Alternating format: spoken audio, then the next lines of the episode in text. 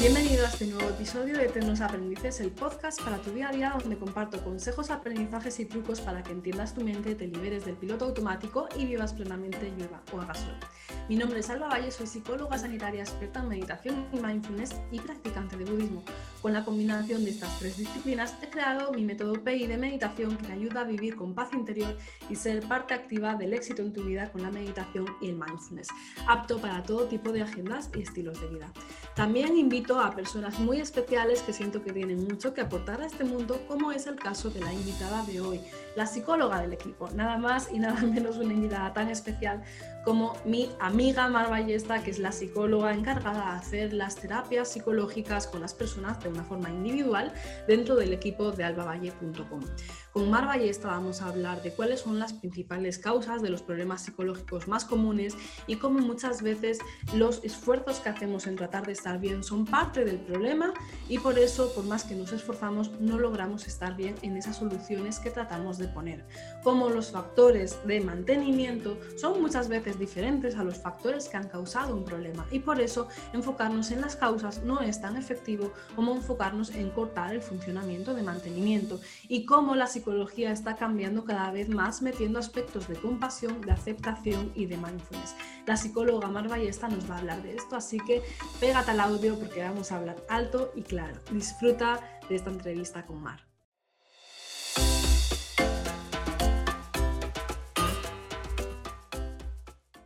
Bienvenida al podcast de Eternos Aprendices. Siempre has estado en casa y hoy estás en una, casita un poco más particular, ¿no? En el podcast dando la cara detrás de aquí en la pantalla en directo. Yo sé que tú estás más acostumbrada a estar en el gabinete con la gente que no en entrevistas, así que bueno, te doy las gracias también por, por esta exposición, que sé que a veces nos cuesta, nos cuesta un poco. Así que bueno, muchísimas gracias por pasar por el podcast. Muchas gracias a ti, Alba, pues, por invitarme y darme un poquito la, la oportunidad de que la gente me conozca y bueno, como tú dices, ¿no? Pues yo estoy más acostumbrada a las conversaciones uno a uno, muy, muy íntimas, entonces aquí estoy pues dando mi mejor esfuerzo. Ah, espero pues aportar cosas bonitas, cosas útiles para, para ti, para tu audiencia, la gente que nos escuche. Vamos allá. Adelante. La verdad es que esta entrevista pues nos la han pedido muchas veces los suscriptores y por eso la, estamos haciendo, ¿no? Porque está habiendo muchos cambios en la psicología actual, eh, muchas veces se mete el mindfulness en terapia, eh, se habla de, los efectos terapéuticos de la meditación, pero a veces parece que funciona, otras veces es que no, y, quizá para alguien de la calle pues le puede resultar un poco chocante, ¿no? ¿Y por qué a veces a este le funciona y a veces no? Y no es que la meditación en sí, el mindfulness en sí, sino que más bien los expertos en terapia, aceptación y compromiso, como tú, que es una nueva, es un... No, es una moda, es una nueva escuela de psicología. De hecho, se hablan de las nuevas olas de psicología, y, nosotros sabemos explicar perfectamente por qué a veces esto funciona y por qué a veces no, porque más bien está atacando un poco los funcionamientos internos que tenemos las personas y que nos ayudan a, poder estar bien o a caer en problemas psicológicos. ¿no? Entonces, vamos a ir desgranando un poco hoy eso porque creo que va a ayudar a la gente también a, a entender un poco qué es lo que pasa en sus mentes, por qué a veces hay cosas que funcionan, otras veces no funcionan. Y bueno, quería que nos comentaras primero, Mar, por qué, por qué parece que cada vez hay más problemas psicológicos, ¿no? Es, que hablamos de, la pandemia del, coronavirus, pero es que cada vez el estrés, la ansiedad y la depresión se, se están llevando a, a gran parte de la, de la, población por delante. Y es como que tenemos un gran reto en cómo convivir también. Es como si siempre estuviéramos ahí un poco en las cuerdas y para bien o para mal, casi todas las personas vamos a tener que estar haciendo frente a ese tipo de, sensaciones. Cuéntanos un poco, además, en una etapa de tantísima incertidumbre como la que estamos por, el COVID, eh, estos problemas están, están despuntando y hay muchas personas que lo están pasando mal por muchas, por muchas razones. ¿no? Entonces, mm, cuéntanos un poco sobre esto. ¿Cuáles serían los problemas psicológicos más comunes y en qué grado están afectando a, a las personas? ¿Cuál es la frecuencia y por qué cada vez también aparecen antes? ¿no? Cada vez hay más niños con problemas de ansiedad, con problemas de estrés. Desde luego. Vale, yo creo que son varias cosas. Voy a empezar un poquito hablándote de, porque he estado buscando eh, los datos, ¿no? Que cuánta gente realmente ah, requiere atención psicológica y cuáles son esos problemas que la gente pues más demanda, ¿no? O más tiene en sus vidas. Ah, lo que he encontrado es que, primero, que, que hay pocas encuestas actualizadas. Entonces, como que las encuestas tardan mucho en ponerse en marcha y después recibir los resultados. Por lo tanto, no tenemos datos de cómo el COVID está afectando realmente a, o la situación esta del confinamiento, cómo ha afectado realmente en, nosotros, en nuestro bienestar y sobre todo en el bienestar psicológico. Entonces, yo te hablo de las encuestas estas anteriores, ¿no? De cómo era la normalidad, digámoslo así, ¿no? En, todos estos temas de trastorno psicológico. Vale, lo que nos dicen los números, las encuestas, es que, lo tengo apuntado aquí, ¿vale? es que al menos uno de cada diez adultos tiene un problema de salud mental. Y cuando hablamos de niños, pues es uno de cada cien. Ya te digo, estas encuestas pues tómalas un poquito así porque son un poquito antiguas. Esta que encontré es de 2017, ¿vale? Claro, y teniendo en cuenta también que esos datos siempre son diagnosticados, que otra cosa es la cantidad de personas que tienen estrés o ansiedad que no han ido a un psiquiatra a que les haga un diagnóstico. Ahí estamos. Ah, la, la, otra cosa que me ha parecido así como, como curiosa y que también, bueno, ya me habían explicado en la carrera que esto ocurría, ¿no? Es que hay el doble de mujeres que tienen un trastorno psicológico, como tú dices, diagnosticado, que de hombres, ¿vale? Y eso tiene algo bastante importante ahí, que creo que es un trabajo que tenemos que hacer un poquito en sociedad, de concienciar a las personas de que cuando uno pues tiene sus dificultades o de alguna manera está atascado, pues tiene que pedir ayuda. Culturalmente, las mujeres tenemos mucha más facilidad para pedir ayuda cuando nos encontramos en un momento difícil y en cambio los hombres tienen un poco más de reticencia. Entonces, ahí quiero hacer este un pequeño apunte, ¿no? De, sobre todo, motivar o dar un poco a la tranquilidad de que pedir ayuda no es malo, al contrario, nos puede ayudar muchísimo tener un acompañamiento en un momento que realmente pues, no, sabemos gestionar. Vale. Entonces, ¿cuáles son esos problemas psicológicos más comunes, sobre todo en, adultos, tienen que ver con ansiedad y con depresión? Los otros datos que también he encontrado es a través de cuánta gente ah, toma medicación psiquiátrica, que también son datos que pueden ser relevantes. Y es que al menos una de cada diez personas adultas está tomando medicación para la ansiedad de una de cada 20 para depresión. Eso es mucho. Eso es que, claro, al menos en cada familia tienes a alguien cercano que está sufriendo algo así. Entonces, pues ahí está la, relevancia, ¿no? El, el, impacto que realmente tienen este tipo de problemas psicológicos en nuestras vidas y, bueno, en nuestro entorno también, ¿no? Porque bueno, tampoco es fácil ¿no? tener que convivir o, si no sabemos cómo convivir con, estas personas que tienen problemas, pues ahí también pues me parecía un dato, un dato importante o, relevante. Y además también a mí algo importante en este punto es que cuando se normaliza tantísimo el hecho de tomar pastillas para la ansiedad o para la depresión, de alguna forma es un tirar la toalla pensando es que soy así, ¿no? Es que soy una persona ansiosa y entonces tengo que tomar medicación, igual que si tengo diabetes tengo que tener este otro tratamiento. Mm. Y bueno, me parece que esto tiene que ver con, cosas que comentaremos más adelante en el modelo, en el modelo de psicología que, nos estamos moviendo a día de hoy respecto al modelo anterior, más, más patológico, pero, pero sí, o sea, es un llamamiento a, a que las personas que nos puedan escuchar y no estamos diciendo medicación sin medicación, no. Estamos diciendo que la normalización de la medicación, como si fuera esto, el, es que soy así y entonces mm, esta es mi pastilla, me parece un poco peligrosa. Porque nos, pone en una posición absolutamente pasiva frente a nuestra vida y Por lo tanto, además, sin recursos psicológicos para, para no volver a recaer ni nada. ¿no? ¿no? es como que no podemos hacer nada porque somos así y no es del todo cierto. Y hablaremos cómo va esto del síntoma, ¿no? Y cómo se, se, tratan los síntomas y que a veces la manera en cómo tratamos el síntoma para aplacarlo forma un poco también parte de ese mantenimiento, de que este síntoma se mantenga en el tiempo. Pero ya lo hablaremos un poquito más adelante, eso, Alba. ¿De acuerdo? Bien, pues una, otra de las preguntas que, que tengo es un poco sobre las sobre las causas, ¿no? ¿Cuáles serían las causas principales para estos problemas tan comunes como la ansiedad, la depresión y sus variantes? Y siempre hablamos los psicólogos de ansiedad y depresión y sus variantes porque es que en realidad hay muchísimas variantes. La ansiedad tiene 4.000 caras diferentes, ¿no? Eh, los trastornos de alimentación tienen un componente directo de ansiedad. Eh, los, los problemas obsesivos tienen un componente directo de ansiedad los problemas de duelos después de una ruptura emocional, de una muerte de un ser querido, tienen mucho que ver con depresión, porque es una gestión de las emociones de tristeza y de pérdida.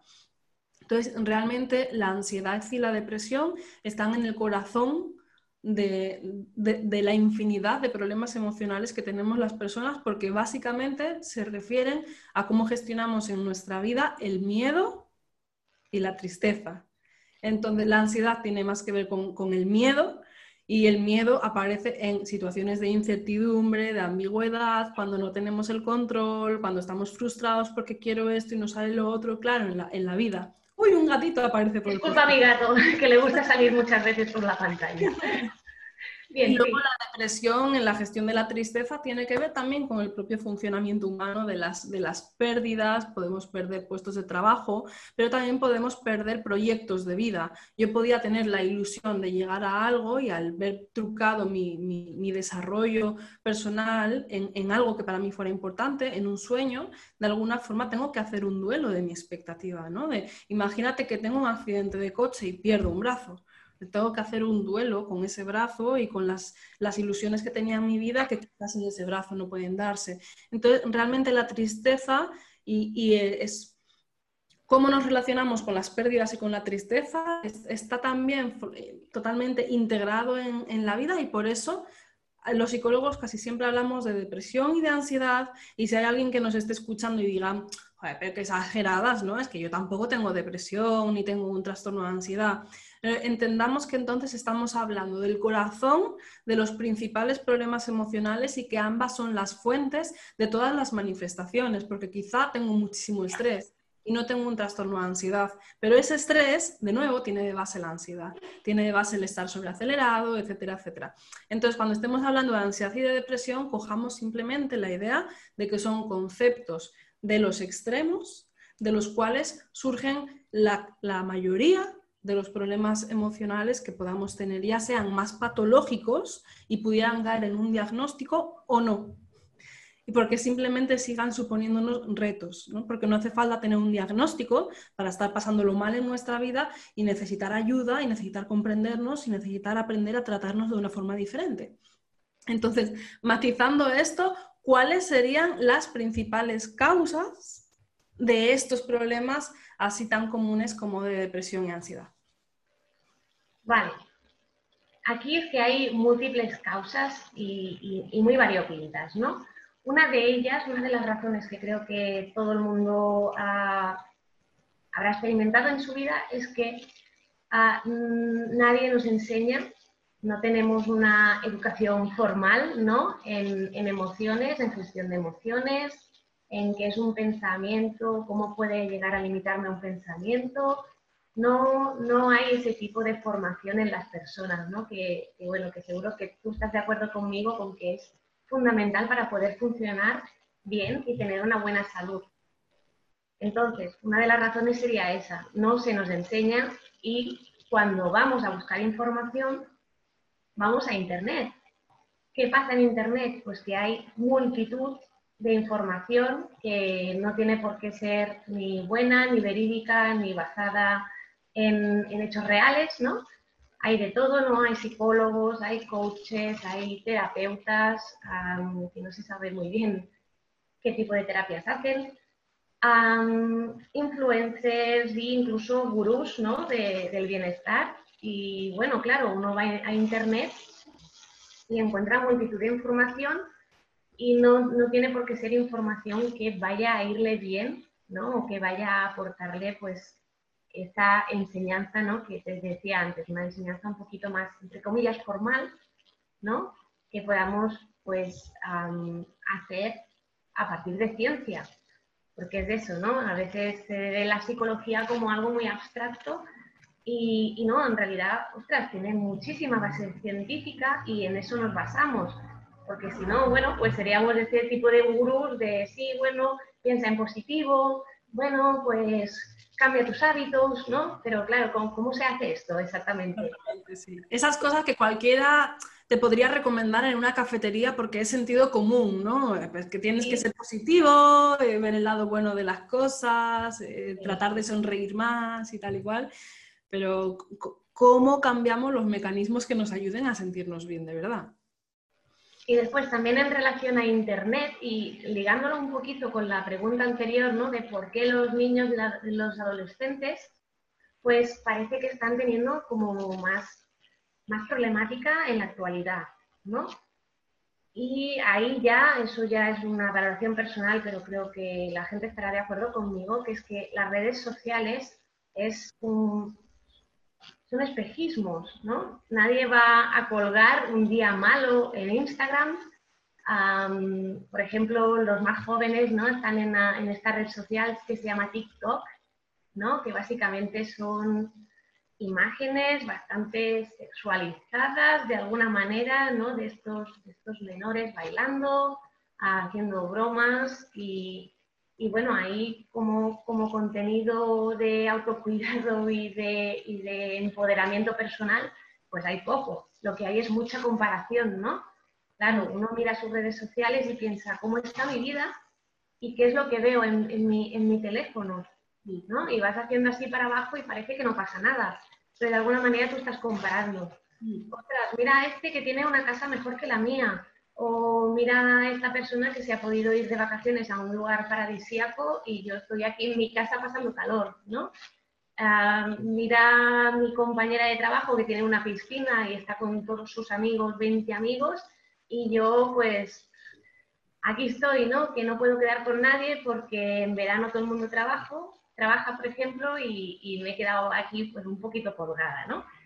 Y eso, si no lo vemos en perspectiva, si no vemos las cosas como son, podemos creernos que la realidad de los demás es mucho más bonita y brillante que la nuestra, cuando en realidad pues es como una careta que nos ponemos en internet ¿no? para mostrar al mundo. Nadie va a mostrar sus partes malas, sus partes más oscuras, sus, sus miedos o sus incertidumbres, ¿no? O por lo menos es un tanto por ciento tan, tan pequeño que pasa totalmente desapercibido en, bueno, en, el, en el feed, ¿no? en las noticias que uno puede ir viendo de, de, las redes sociales. Y creo que eso también fomenta un poquillo ese, ese malestar de decir es que igual no soy suficientemente feliz, igual no hago suficientes cosas mm, súper bonitas o no sé, no salto en paracaídas, no, no sé si me entiendes, no hago paddle surf en la playa, pues eso es que será que, que, que, soy una persona mediocre, ¿no? Y vamos generando ahí pues un malestar que en realidad no estaba. En realidad... Fíjate, sí que es que eso también se conecta con la idea, y estoy absolutamente de acuerdo contigo, y se conecta también con, con la idea paradójica de que creo que una de las principales causas de, que cada vez hay como más insatisfacción de las personas con la vida. O sea, hay más personas insatisfechas con su vida y más personas insatisfechas consigo mismas, además de estar en un momento, a pesar de estar en un momento donde supuestamente tienes el mundo a tus pies, eres absolutamente libre, hay 400 mil millones de libros de autoayuda sobre cómo ser feliz y cómo ser tu mejor versión, ¿no? El, el, paradigma de tienes que ser tu mejor versión y sin embargo cada vez estamos más insatisfechos con nosotros mismos y con nuestra vida. Y esto que algunos autores llaman la happy manía, donde parece que es una obligación que tienes que ser feliz, que tienes que disfrutar de cada momento, que cada día que te eches en la cama tienes que recordar el día y tiene que ser un día que sea la bomba, un día que merezca la pena y que te haga muchísima ilusión repetirlo cuatro mil veces. y que si no sientes eso, entonces es que el día no ha valido la pena y que tienes que hacer cambios en tu vida. Entonces se junta esta imposición de la, de la japimanía que nos hace juzgarnos mucho y estar más insatisfechos con lo que comentas, que de hecho yo he visto también investigaciones científicas donde eh, eh, comparan las variables de tiempo que se pasa en redes y satisfacción en general de tu vida. Interesante. Y cuanto más tiempo se pasa en redes sociales, más insatisfecho te sientes contigo y con tu vida y más aumentan las sensaciones, más, o sea, más empezamos a encaminarnos hacia este camino donde en el polo tendríamos un problema de depresión o un problema de ansiedad. Y cuando hablamos de que más nos encaminamos es que empiezan a aparecer síntomas. Empieza a cocerse el problema de ansiedad y de depresión, que esta es otra. La ansiedad y la depresión no es una enfermedad que te llegue como un virus y ¡pum! apareció la ansiedad en tu vida. Se va desarrollando y se va desarrollando por cositas como estas, ¿no? De pasar mucho tiempo comparándote, juzgándote, etcétera, etcétera. Entonces, sí, eso de hecho también está, está demostrado. Y pienso que también es una de las causas de que cada vez estemos más, eso, al final es estar juzgándonos, ¿no? Y estamos cultivando la insatisfacción disfrazado de estar buscando satisfacción. Disfrazado de eh, empoderamiento y de bienestar, ¿no? Que es como que es que ya es la, la bueno, la hecatombe total, porque luego ya es doble insatisfacción porque bueno, estoy haciendo todas estas cosas que me dicen que me van a ir bien, que es un tal, pero no lo consigo, no lo consigo, entonces es que estoy mal, ¿no? Porque si todo el mundo le funciona tan bien, pues porque yo estoy mal, pues porque funciono mal, ¿no? Y bueno, ya, ya sabemos que esto, pues no es así. sí, totalmente. ¿Qué más causas hay? O sea, ¿cuáles son las principales causas? Vale, otra de las causas es que Ah, para nada fomentamos un amor propio sano, por ejemplo, que, realmente nos ayude a transitar por la vida, ¿no? De alguna manera, y aquí entra un poquito el tema de la compasión, ¿no? Que no vamos a ahondar allí, pero está, existe, y es que durante muchísimo tiempo, a, nivel incluso de escuela o de sociedad, se nos ha inculcado la idea de que tener una buena autoestima es fundamental para funcionar en la vida, ¿no? Que yo me sienta bien con mi cuerpo, que yo me sienta bien con mi, con mi cabeza, que yo me sienta bien con mi trabajo. Todo eso es absolutamente fundamental, se decía, ¿no? Para tener una vida plena y todo eso. ¿Qué pasa? Que el, tema de la autoestima ah, es un arma de doble filo, en el sentido de que yo lo explico un poquito así, ¿no? Es como un valor numérico. Tengo cero autoestima o tengo 10 de autoestima, ¿no? Por ejemplo. Y ahora imagínate que yo, pues a nivel físico, me pongo una nota de 5, a nivel mental o de bienestar mental que yo tengo, me pongo un 7, y después a mi funcionamiento relacional con las otras personas que tengo a mi alrededor, por ejemplo, otro 7, ¿vale?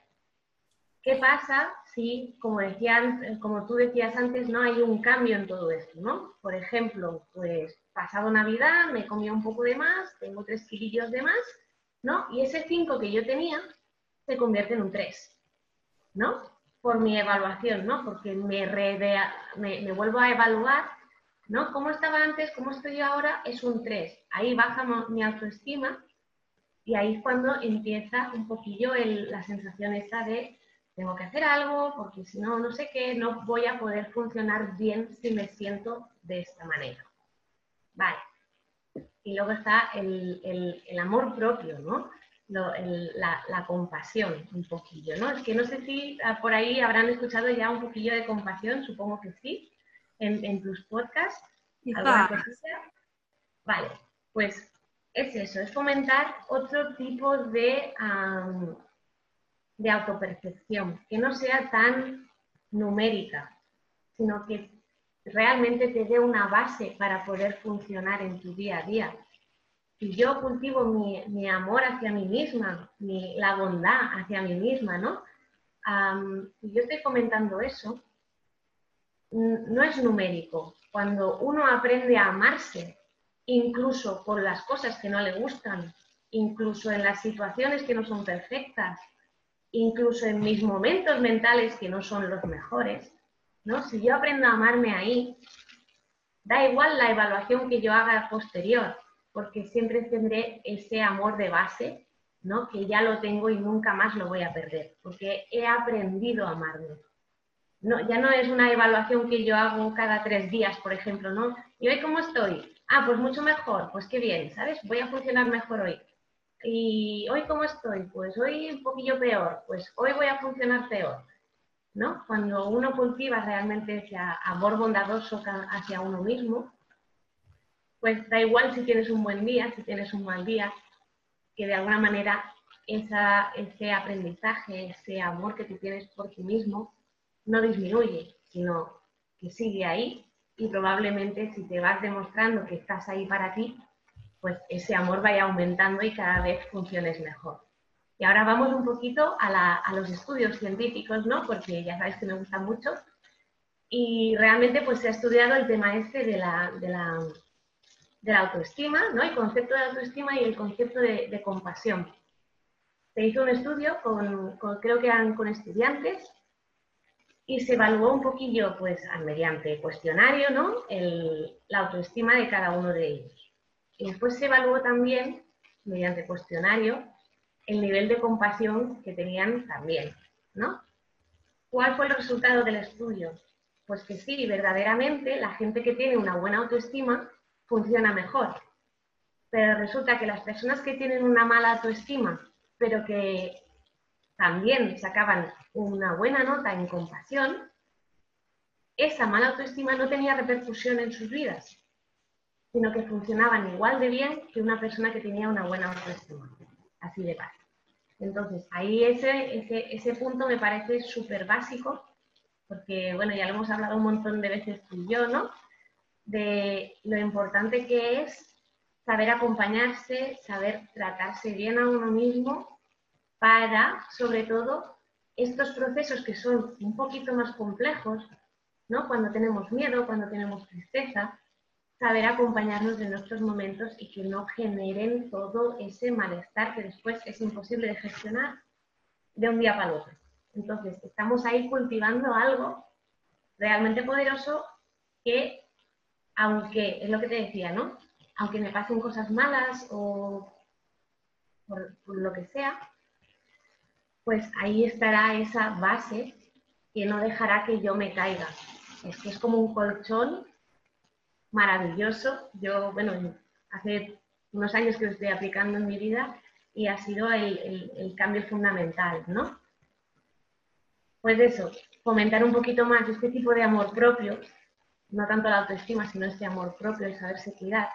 Y después que tampoco se ha fomentado mucho el tema de la aceptación y de practicar la conciencia, ¿no? El estar presente no es algo que, tú veas, por ejemplo, por la tele, ¿no? los anuncios en general están enfocados a que tú no aceptes tu, punto de partida, ¿no? Necesitas un coche más grande, necesitas ese perfume, necesitas esa crema porque te va a quitar las arruguitas y, todas esas cosas, ¿no? Que te generan necesidades que, bueno. Claro, el capitalismo se basa en la insatisfacción, ¿no? Claro, y un poquito pues se fomenta en la sociedad. Entonces, es que estamos ahí en, no sé, en un contexto que realmente no nos está ayudando en nada, en nada. Y, bueno, por aquí también tenemos... Fíjate que el tema de la, de la, autocompasión, otro día te invitaré a otra entrevista para hablar un poco de, de la importancia de, la, de meter la autocompasión en, los procesos terapéuticos como, como, tú haces, porque pocos psicólogos lo hacen, no se estudia. Bueno, es, que es algo realmente que es muy novedoso. O sea, si hablamos que terapia de aceptación y compromiso es bastante novedoso, aunque ya tiene pues sus 30 o 40 años ya de, de, base científica, ¿no? Es que hablamos de que es novedoso, que parece que ha salido el año pasado y no, no, en realidad tiene muchísima base, ¿no? Pues claro, se sigue investigando Y uno de los puntos más, o sea, empezaron por la aceptación, ¿no? El compromiso, claro, sí. Pero uno de los puntos más novedosos en la terapia de aceptación y compromiso fue incluir este aspecto de la compasión y ver que era totalmente fundamental para, ayudar a las personas a, seguir con sus vidas y a aplicar esos cambios que ellos querían aplicar, ¿no? Y que luego no venga esa crítica dañina, totalmente destructiva, que, bueno. Está siendo una revolución también en las, en las propias eh, en las propias ramas de la psicología más vanguardista y más actual, ¿no? porque ya sabemos, si, normalmente la, ciencia, o sea, la psicología, los catedráticos avanzan lentos, pues más lentos avanzan las terapias viejas. Entonces son las terapias más actuales que siguen investigando mucho científicamente y viendo qué cosas dan más resultados, las que están incluyendo cada vez más este efecto de la autocompasión. Y no solamente en eso, sino que en la propia rama más de mindfulness, se habla de olas del mindfulness. ¿no? La primera ola del mindfulness que vino en el año 79 se centró mucho en trabajar la atención. Sí. Pero, y se, y se investigó y fue el boom del mindfulness. Pero es que ahora se está hablando de una segunda ola del mindfulness donde cada vez hay más importancia en el efecto de desarrollar la compasión, la autocompasión, porque es la actitud de vida más protectora. Muchas veces buscamos, no, quiero autoestima, quiero estar bien conmigo, quiero quererme, pero es que esa traba es de trabajar la autocompasión, que realmente eso pone un sello de por vida. Porque como tú dijiste, esto ya es para siempre, porque estamos trabajando desde la base. Y en procesos psicológicos donde uno necesita estar a las buenas y a las malas con uno mismo, de, siendo apoyo, estoy ahí mano a mano con una psicóloga, la psicóloga me va a mostrar el camino y me va a dar las herramientas que necesito, pero yo tengo que hacer el camino. Y para eso tengo que ser una buena compañía hacia mí misma. Y además, siempre que hemos tenido un problema psicológico, especialmente además la ansiedad y el, estrés y la depresión, luego asoman las orejillas por ahí de vez en cuando, porque el cuerpo y la mente, tu sistema nervioso ya sabe esa respuesta y no quiere que vuelvas a estar en esas. Entonces, cada vez que alguna situación nos recuerda un poco alguna situación anterior, vuelve a salir un poco esas sensaciones y ahí es donde si no somos autocompasivos y no trabajamos la conciencia, es mucho más fácil que volvamos a recaer. Y entonces, incluso para la prevención de recaídas, es lo importante de estar ahí conmigo, darme cuenta antes, entonces por eso trabajamos tanto también en la parte de mindfulness, porque aprendo a ser consciente antes. Antes de estar ya a punto de caer por la cascada, estoy en el río navegando y, cuanto antes sea consciente, antes puedo decir, ah, no, por aquí no me interesa, que ya me conozco yo dónde acaba esto y me salgo del río, ¿no? Que no en vez de ya tener la cascada a un metro y querer salir del río, entonces no puedo.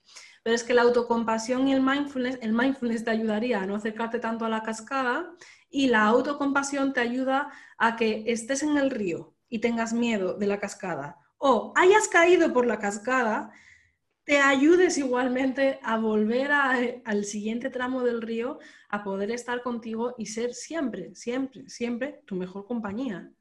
Es la, mejor ayuda que puedas tener, eres tú mismo. Y esto, que no se trabaja tan frecuentemente en las sesiones de, terapia, y que yo sé que tú le das muchísima importancia porque tú y yo lo vemos de esta forma, es que si lo piensas, es que es la base, es lo más importante que te puedes llevar porque es lo que más te va a proteger tanto para recuperarte de un problema emocional como para no tener recaídas, como para que si caes en una recaída salgas rápido.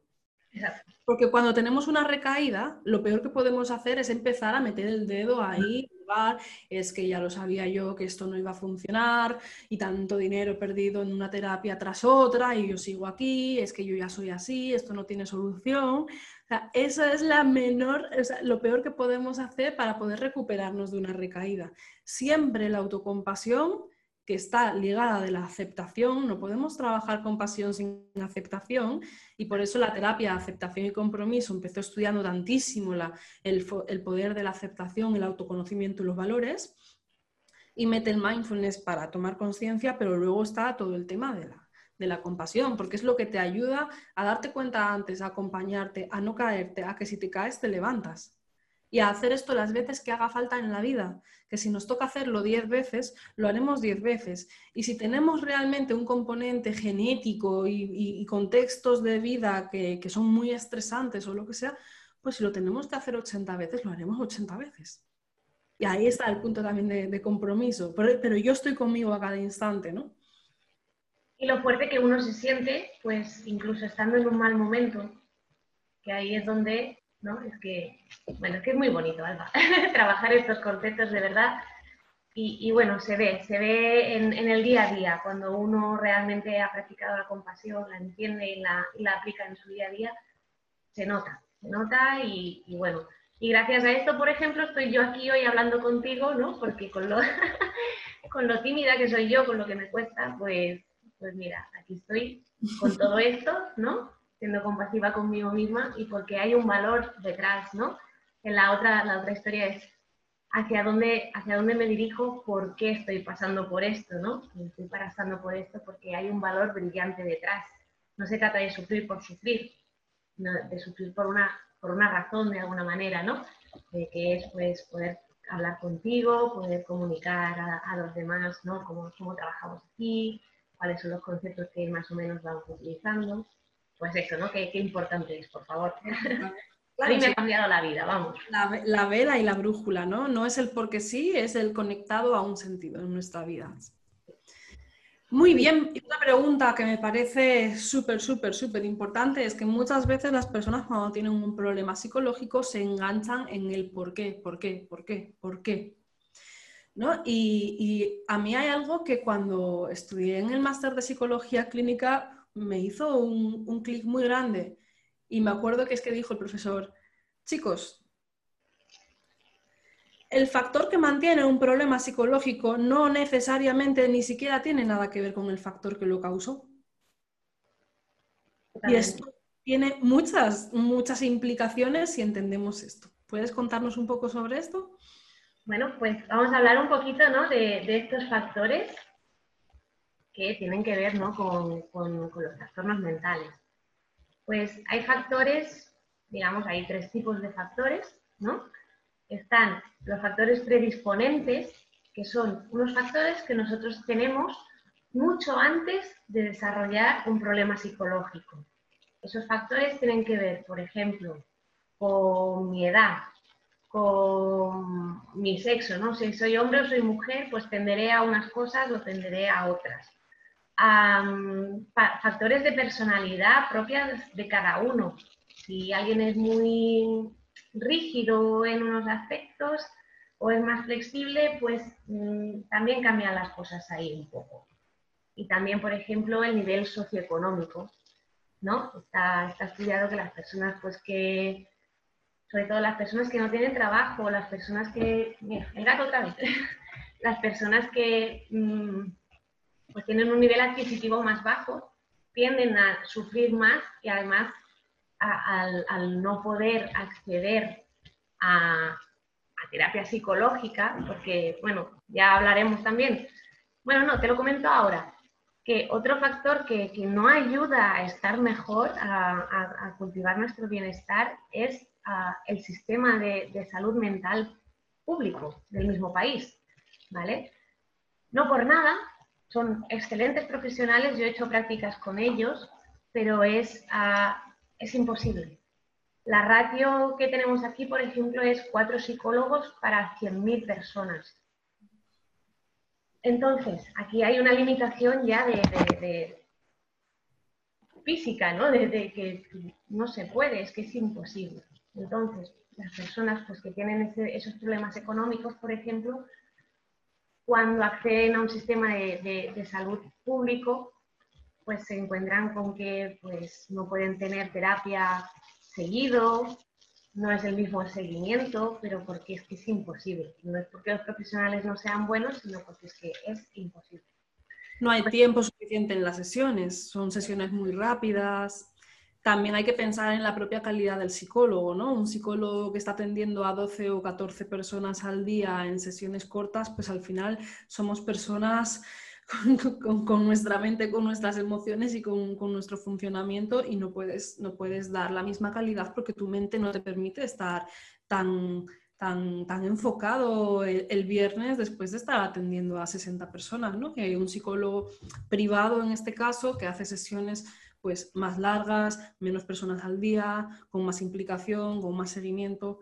Y si es una lástima esto, ojalá algún día se, se cambie, porque realmente los psicólogos que están en la pública son grandísimos profesionales con una formación muy dura, además, muchos, muchos, muchos años, pero luego no, no, no, encuentran los medios de poder dar una buena atención. De acuerdo, pues seguimos con los factores, porque aquí me he desviado un poco del tema, ¿no? pero quería comentarlo también. Son los factores precipitantes, ¿vale? Hemos hablado de los predisponentes, que son los que tenemos antes de desarrollar el problema, y los precipitantes serían los que ocurren justo antes de desarrollar el, problema, ¿no? ¿Cuáles pueden ser estos factores precipitantes? Pues hemos hablado un poquito de ellos, ¿no? Pues cambios en mi vida, que igual me los espero o no me los espero, más, bueno, cambios en mi vida, una pérdida de apoyo social por lo que sea, porque me mudo, porque pues la edad hace que pues, tenga menos contacto con esas amistades que igual antes veía súper a menudo y ahora pues mucho menos, ¿no? Estos serían también algunos factores que disparan ese, malestar y hacen que nos lleven a, problemas psicológicos. Una cuarentena puede ser un factor precipitante, ¿no? Totalmente, totalmente algo contextual o, algo interno también puede ser, ¿no? Lo que decías tú, si me he llevado una desilusión muy grande, eso puede ser un precipitante. De, pues que yo tenía esta idea, se me ha roto, tengo que curarme esa, herida de alguna manera, ¿no? Esa, decepción. Entonces, esos serían factores precipitantes.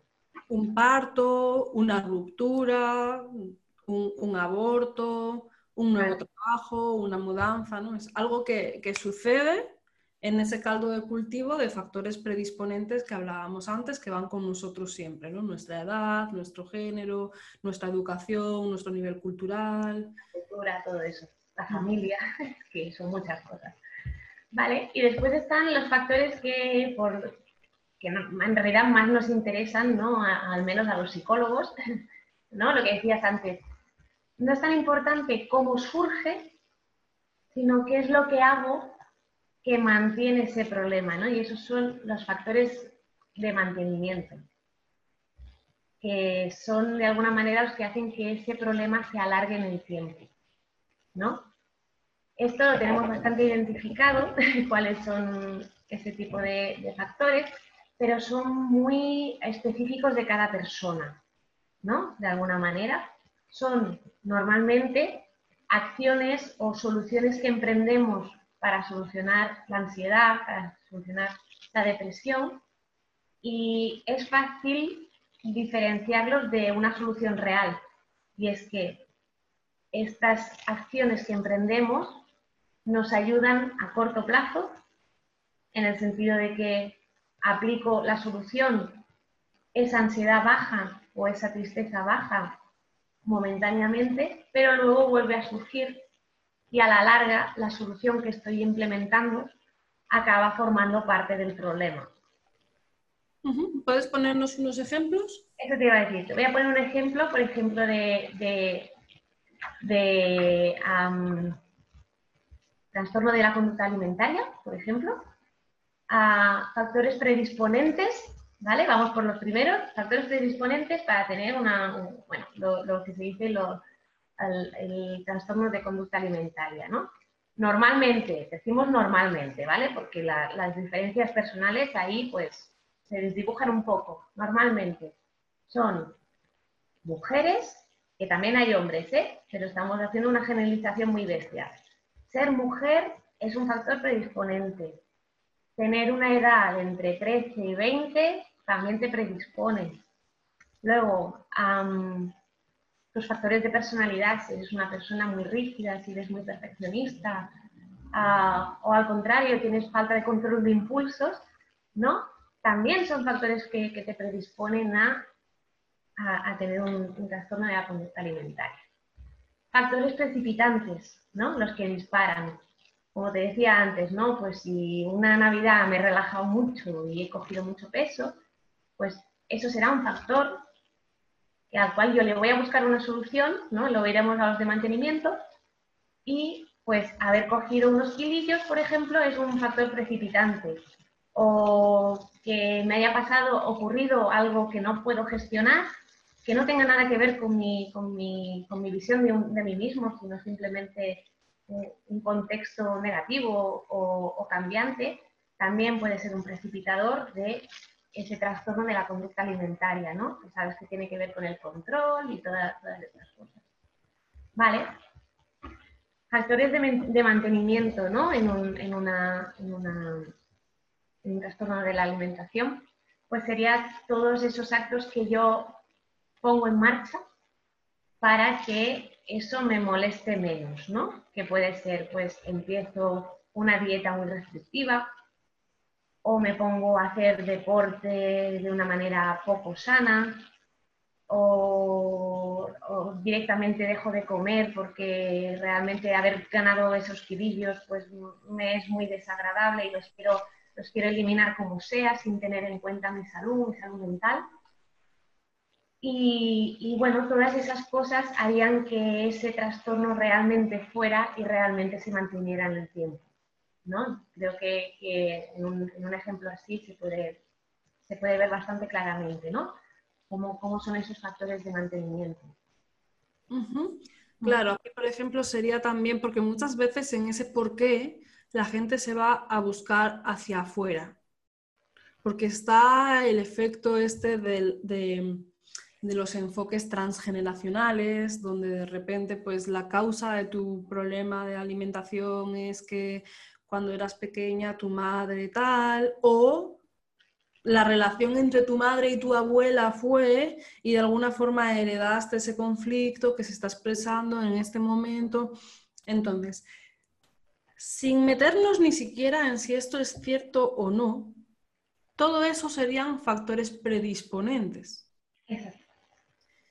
Pero el caso es que todo eso, por ejemplo, porque realmente es un factor predisponente. Hay factores predisponentes familiares.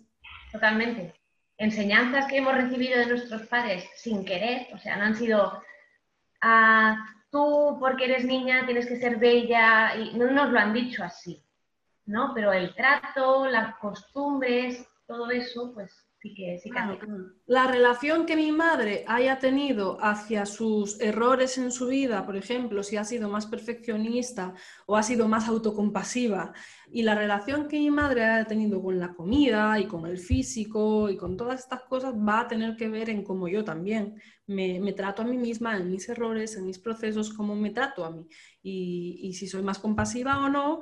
Y eso va a tener que ver en el peso que tenga eso, en lo fuerte que yo sea frente a no desarrollar un trastorno de alimentación y tener una sana autoestima y autocompasión o por el contrario, no tener autocompasión, tener baja autoestima y, ser más, eh, tener más papeletas de desarrollar algún tipo de problema respecto a mi cuerpo y en mi conducta alimentaria, ¿no? Pero son factores predisponentes que en algún momento, como un factor precipitante, ponen en marcha un mecanismo que tiene un funcionamiento y que la psicología actual tiene muy estudiado los funcionamientos de base de los problemas psicológicos y como muchas veces hay, pues esas pequeñas cosas que hacemos para no sentirme culpable, al final acaba generando como una adicción, ¿no? Donde estoy, donde me hace sentirme bien en este momento, pero es casi como cuando nos pica un mosquito, te pica mucho y te rascas, pero cuanto más te rascas, más te pica, y entonces hay ahí una cosa rara, porque parece que rascarme es buena idea porque deja de picarme, pero luego me pica más.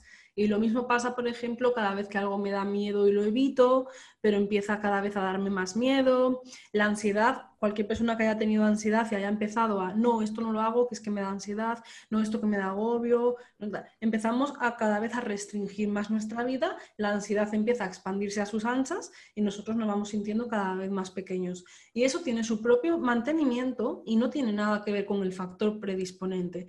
Es que quiero que quede esto claro porque muchas veces las personas invertimos mucho dinero y mucho tiempo y mucho esfuerzo en tratar de quitar un factor predisponente. Y lo primero es que entender el factor predisponente no cambia el factor mantenedor, ¿no? porque muchas veces nos obcecamos en entender.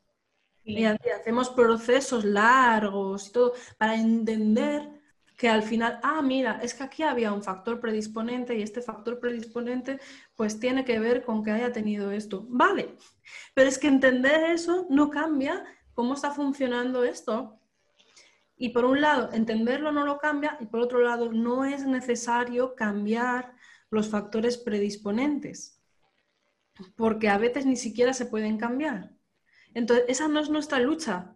Nuestra lucha es tratar de estar viviendo en el momento presente y de no, estar funcionando, o sea, no estar manteniendo el mecanismo que está haciendo que esté, que esté activo y vivo ese problema a día de hoy, ¿no? Entonces, la, terapia de aceptación y compromiso y estos abordajes están más enfocados en el presente, ¿verdad? Cuéntanos un poco también de, ese enfoque, porfa, porque yo creo que entendiendo un poco lo de factores predisponentes, precipitantes y mantenedores, podemos mm. entender cuál es un abordaje más práctico, enfocado a cambios, que ayude a las personas sin meterse más en conceptos, en teorías, en búsquedas y en, alargar el, proceso de cambio y de responsabilidad también.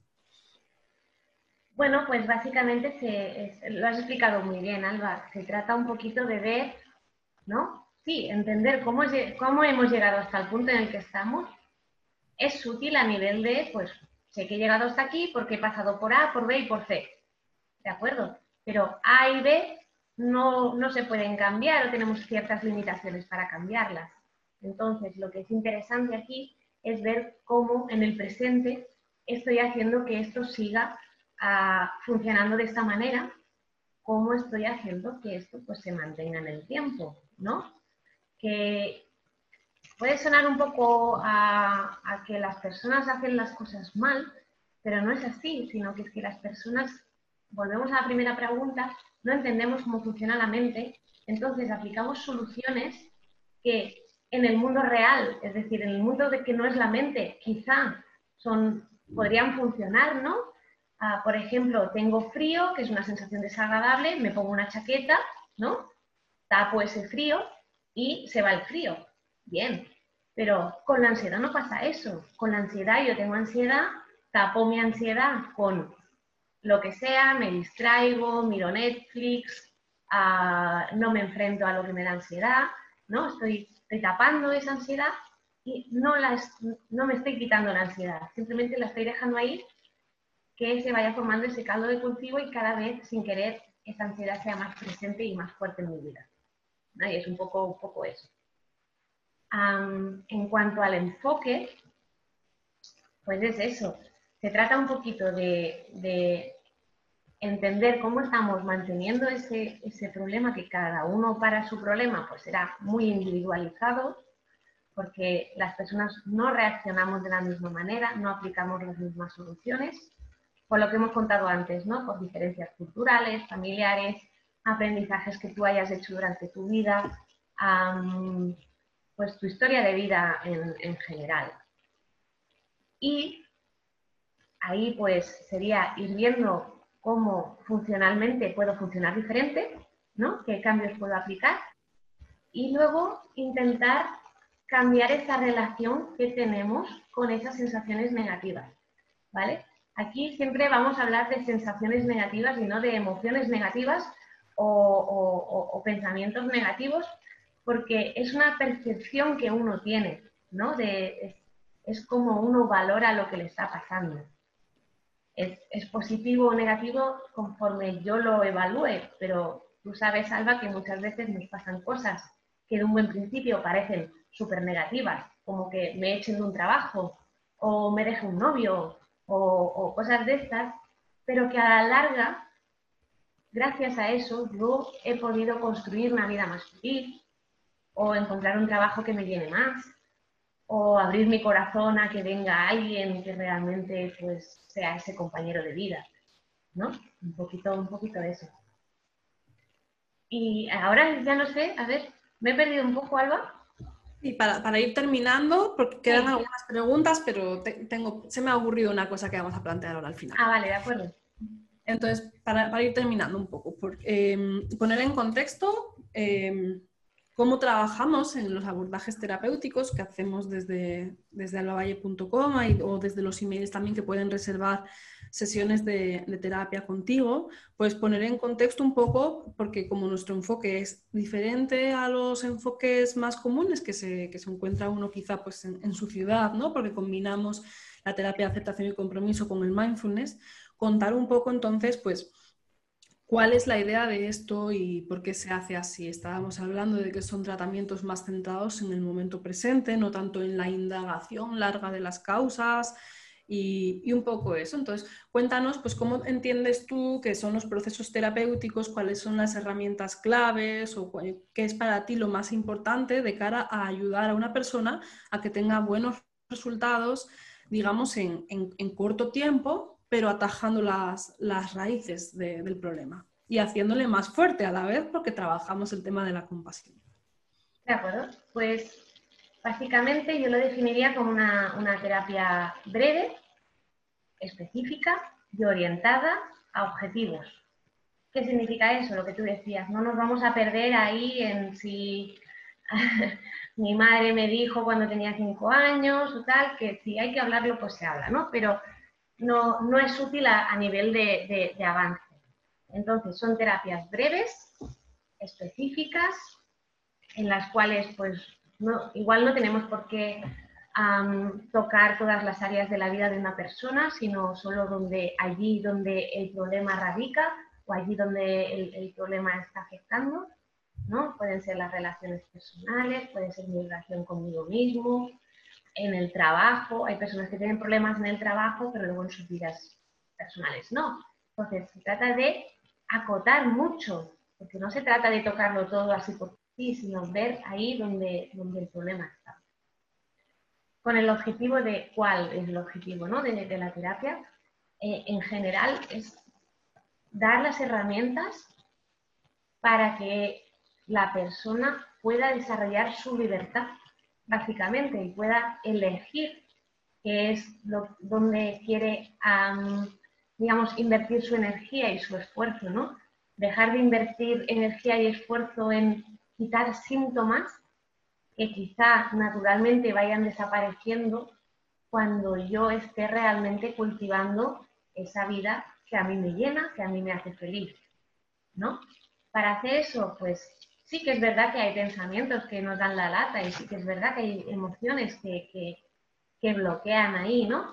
Y ahí es donde aplicamos, pues, técnicas específicas también para eso, ¿no? Para los pensamientos que realmente, pues, nos acaban llevando a, un sitio donde no queremos llegar.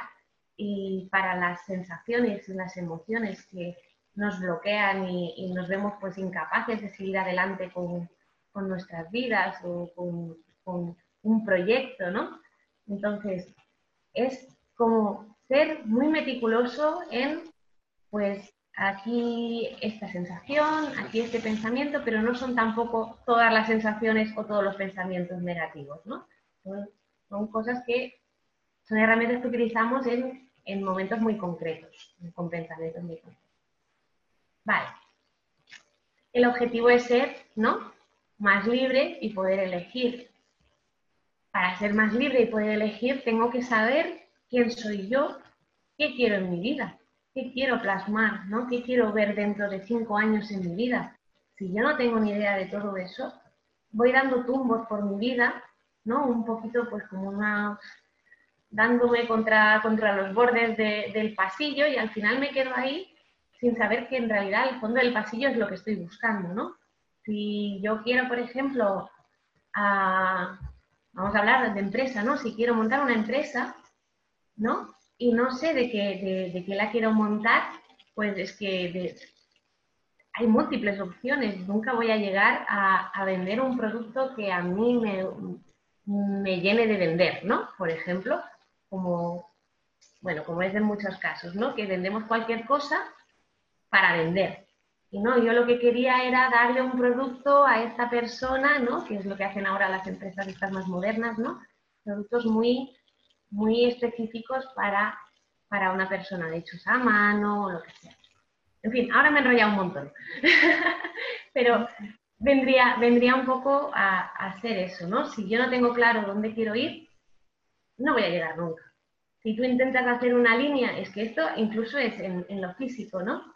Si tú quieres hacer una línea de, de A a B, si yo solo estoy mirando la punta de mi lápiz, probablemente esa línea no va a ser recta hasta B, ¿vale? Porque estoy poniendo mi foco no en donde quiero llegar, sino en donde estoy o donde he empezado, ¿no? Para hacer una línea lo más recta posible sin una regla, ¿no? Pues yo tengo que poner mi lápiz en el punto A, ver el punto B y luego marcar esa línea.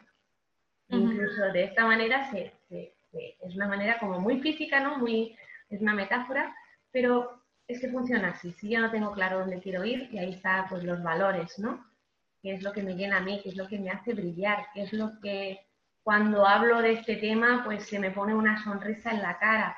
Pues es ir viendo cuáles son esas cosas que a uno realmente le llenan ir dejando a un lado esas cosas que hago, ¿no?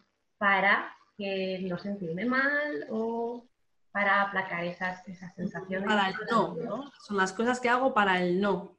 Son conductas de evitación para que no sentir esto, para que no venga esto, pero no es para el sí, no es para nutrir mi vida con esto, aportar sentido con esto, aportar significado, que es el, tema de, la importancia de los valores personales en ACT, que casi pues, es como el, corazón central del enfoque terapéutico. ¿no?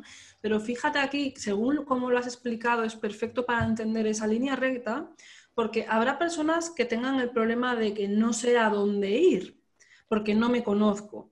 Y entonces a esas personas les va a beneficiar especialmente este enfoque porque les va a ayudar también a conectar con sus valores, porque si no conozco mis valores y no sé quién soy, entonces me pierdo en el malestar y en las piedras del camino. Y cada vez que surge algo que me hace sentirme mal, me quedo ahí enganchado. Pero luego Habrá otras personas que nos estén escuchando y digan, no, pero es que yo tengo claro perfectamente eh, cuáles son mis objetivos. El problema es que me pierdo por el camino y que no lo hago, ¿no? Y entonces ahí lo importante es, es el porqué del mindfulness en estos enfoques, porque si tenemos la línea recta y tenemos claro a dónde queremos llegar, pero luego es que no hacemos el camino y nos perdemos, es porque muchas veces no somos capaces, estamos en el camino y no estamos ahí. Porque tenemos una mente que está a otras cosas, en el pasado y en el futuro, y no en el camino hacia, hacia nuestros valores. Entonces también hay veces que no tenemos un problema tanto de, autoconocimiento a priori, pero sí tenemos un problema de estar.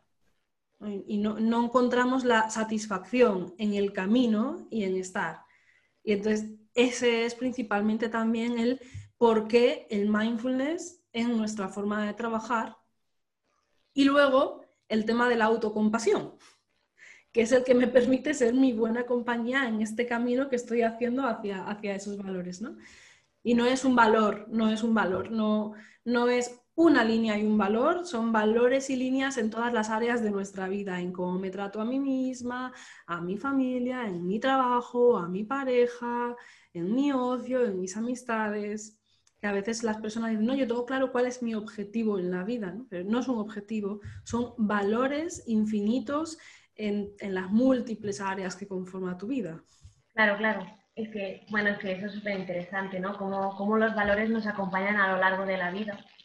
¿no? Que sí, que alguno puede llegar a cambiar un poco, modificarse un poco, pero los valores es algo que te acompaña casi desde la niñez, creo yo, hasta, hasta la muerte, ¿no? Y es siempre que vayas a trabajar en dirección a eso, estás ganando. Porque es como que ir poniendo una monedilla, ¿no? Esas personas que van poniendo una monedilla en la, en la, ahora me sale en catalán, la guardiola, no, no sé, en la hucha, eso, en la hucha, ¿no? Y si cada día vas poniendo una monedilla, pues al final de la semana, ostras, con eso puedo hacer algo. Imagínate al final de tu vida, ¿no? Cómo, cómo puede llegar esa, esa hucha a ir engrosando, ir, ir tomando más valor y más peso. Y la sensación de sentido que eso te da si lo has hecho conscientemente. El problema es si de repente llegas al final y ves esa hucha y dices, está llena de, de, qué, ¿no? De, de, monedas, pero yo ni siquiera quería esas monedas. A mí me dijeron que tenía que meter esas monedas y las metí, pero a mí estas monedas me, dan, me la traen al pairo, ¿no?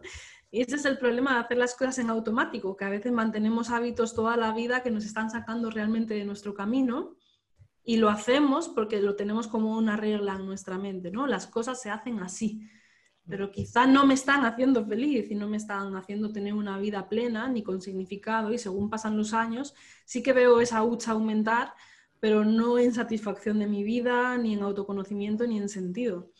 Entonces, esto también para las personas que puedan pensar, yo tengo mis objetivos claros, pero es que muchas veces esos objetivos no tienen que ver con nuestros valores, quizás son objetivos que nos hemos creído que tenemos que cumplir porque nos los han inculcado, ¿no? Entonces también es importante plantearse esas cosas que a veces los objetivos que uno marca son muy rígidos y atienden más a los valores de otras personas que a los valores propios. Entonces, también este es uno de los puntos importantes que se trabajan en, nuestro enfoque de terapia. Bueno, Mar, pues nada, a estas alturas, que, decir, si, alguien quiere concertar alguna, alguna sesión con este enfoque, dejaremos aquí debajo un enlace donde, podemos, donde pueden concertar ya en este momento, agendar alguna sesión contigo y empezar a trabajar con este enfoque, donde tienen sesiones con Mar de, psicología, sesiones conmigo de meditación y un enfoque muy amplio con una serie de recursos extra también para ir viendo a lo largo de la vida, en momentos de prevención de recaídas, eh, que me estoy notando un poco flojo aquí, etcétera, etcétera, poder echar mano de todos estos recursos también que se trabajan en, terapia. Y se me ha ocurrido una cosa, como hay tantísimos temas interesantes que poder comentar y se han quedado aquí también algunas preguntas, he pensado que debajo del enlace, por si alguien quiere eh, poder consultar contigo algún tema. Pondremos también el enlace de registro para, el Mindful Club como suscriptores con la idea de que os invito a todos los oyentes del, del podcast o a todas las personas que estéis viendo esta entrevista. Vamos a hacer un directo con Mar. En directo, todavía Mar no lo sabe. Qué buena. Muy bien, muy bien. Vamos a hacer un directo con Mar en directo con personas, con todos los que estéis viendo esto y tengáis alguna duda. Venga, se me ocurre plantear como una especie de taller para los suscriptores. ¿Por qué? Porque es la forma en la que yo pueda recibir esas preguntas. Entonces, vais a tener aquí debajo un enlace que traerá apúntate al Mindful Club gratis. El Mindful Club es como yo llamo a todos los suscriptores y vais recibiendo también emails con cierta frecuencia, con cosas de mindfulness, cosas de psicología, estáis al tanto de las entrevistas, etc. Y entonces, cuando os registréis, me enviáis un correo electrónico con las preguntas que os gustaría que respondiéramos también con Mar en un directo. Y cuando tengamos un conjunto de 10 preguntas así que puedan ser interesantes, escribo a Mar, reservamos un enlace de Zoom y hacemos una sesión en directo con las personas que estéis suscritas al Mindful Club para responder vuestras dudas.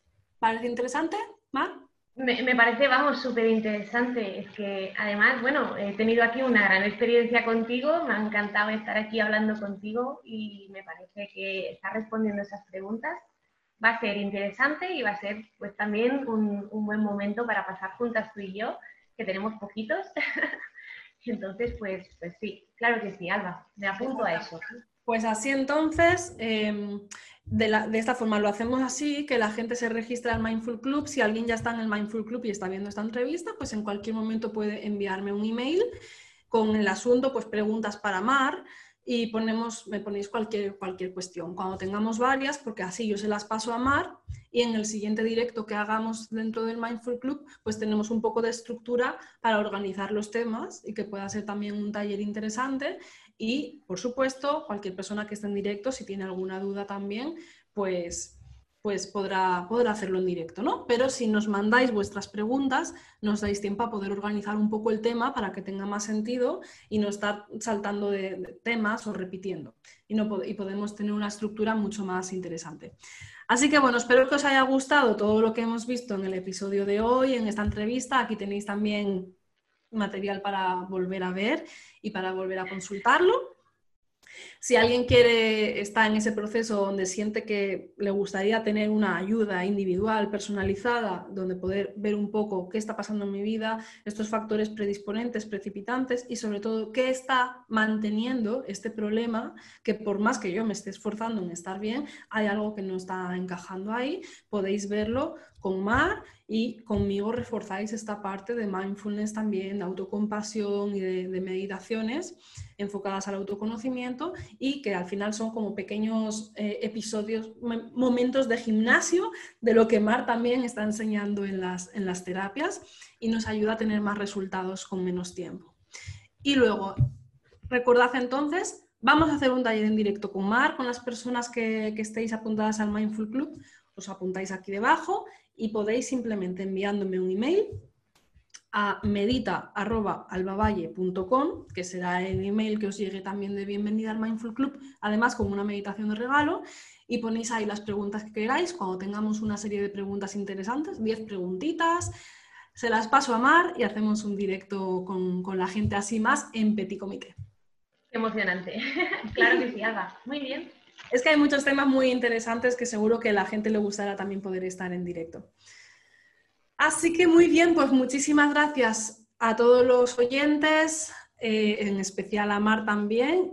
Te he visto muy a gusto haciendo eh, gala de esa aceptación y compromiso de los miedos, de las situaciones nuevas. Así que bueno, por eso te he visto tan a gusto que he dicho me voy a atrever a invitarla directamente a un directo. Yo he aceptado, así que ahora es mi problema.